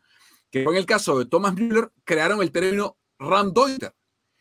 Eh, y yo empecé, a, a raíz de Müller, yo cuando narraba partidos del Bayern en su momento, lo utilizaba para describirlo a él, porque es el término que en Alemania usan para describirlo a él. ¿y qué es- cuál es la traducción? ¿Cuál sería la traducción? Acabo de buscar. Ramdeuter significa interpretador de espacios. Es la traducción al castellano. Interpretador de espacios. Es Está buenísimo alemán como término táctico en español, interpretador de espacios, ¿no? O sea, lo voy a usar, es un te lo voy a dedicar, Carlos, te lo voy a dedicar, voy a usar el interpretador de espacios. Qué gusto, qué gusto charlar contigo, eh, Ramón. Este va a ser el episodio más largo de todos y, y ha sido un... Y creo que va a ser el mejor de todos. Este es, ya estamos en el 27, Charlie. El 27. 27 eh, y creo que va a ser el mejor de todos. Lamento que no nos pueda acompañar nuestro otro. Somos tres en el podcast, Pedro Andrade, porque Ajá. está de vacaciones, pero Pues me invitan Pero otro te- día y lo No, invitamos te- a Pedro. Te agradecemos el tiempo, eh, Ramón, y, y, y que bueno, y ojalá que lo hayas disfrutado tanto como nosotros. Yo, pues, veme la cara, la verdad es que si, si hubiera estado aburrido, igual te empiezo a contestar con monosílabas. Ajá, no, sí. No, por supuesto, muchas gracias, Tocayo, muchas gracias, Carlos, mucho gusto, la verdad. Este, eh, mira, de todo, de- además de que me divierto, digo, con mi Tocayo hemos platicado, hemos intercambiado puntos de vista. O sea, el salir con el interpretador de espacios no tiene precio. No tiene precio. Ram No. Deuter, y, y le puedes tirar ahí también el regista si quieres en Italia, pero Ram Deuter, ahí aviéntala, El, interpretador de el, espacio. el, el El tecuartista.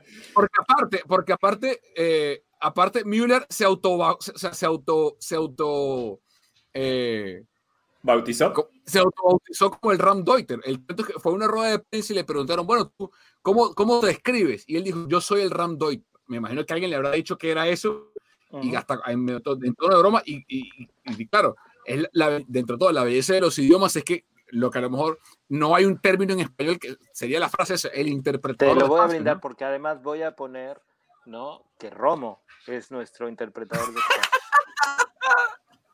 Para la gente de Cruz Azul que me odia tanto, ¿no? O sea, Por- si por- alguien se le puede acercar a Müller, Es más, Porque- es más, espérate, es más, se cae de madura, Ramón. Se cae de madura. No es el Raum Deuter, es el Romo Deuter. Romo Deuter. Romo Deuter, Es el Romo claro. Deuter. Digo, me, eh, me cuesta trabajo porque es de tu creatividad y tú tendrías No, que no. llevarte todo el crédito. No, no, no, no, no, es todo tuya. Ramón, te doy Nosotros licencia. leerlo, leerlo y saber de dónde salió. Ya, ya, ya. Es más, es más, cuando tú ustedes le pones, como lo debatimos en el podcast de Deportes al Detalle, Ajá. el Romo Deuter, el Romo Deuter, Y ya. y ya, listo. Perfecto. Imagínate que, que, que pega el término y se le queda el apodo. ¿eh? Está Ah, buenísimo, Ramón, muchas, Carlos. muchas gracias, Ramón, muchas gracias, en serio.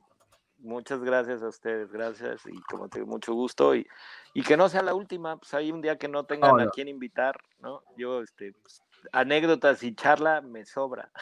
No, lo vamos a hacer, lo vamos a hacer. Partner, cerramos el Deportes al Detalle número 27, qué gusto.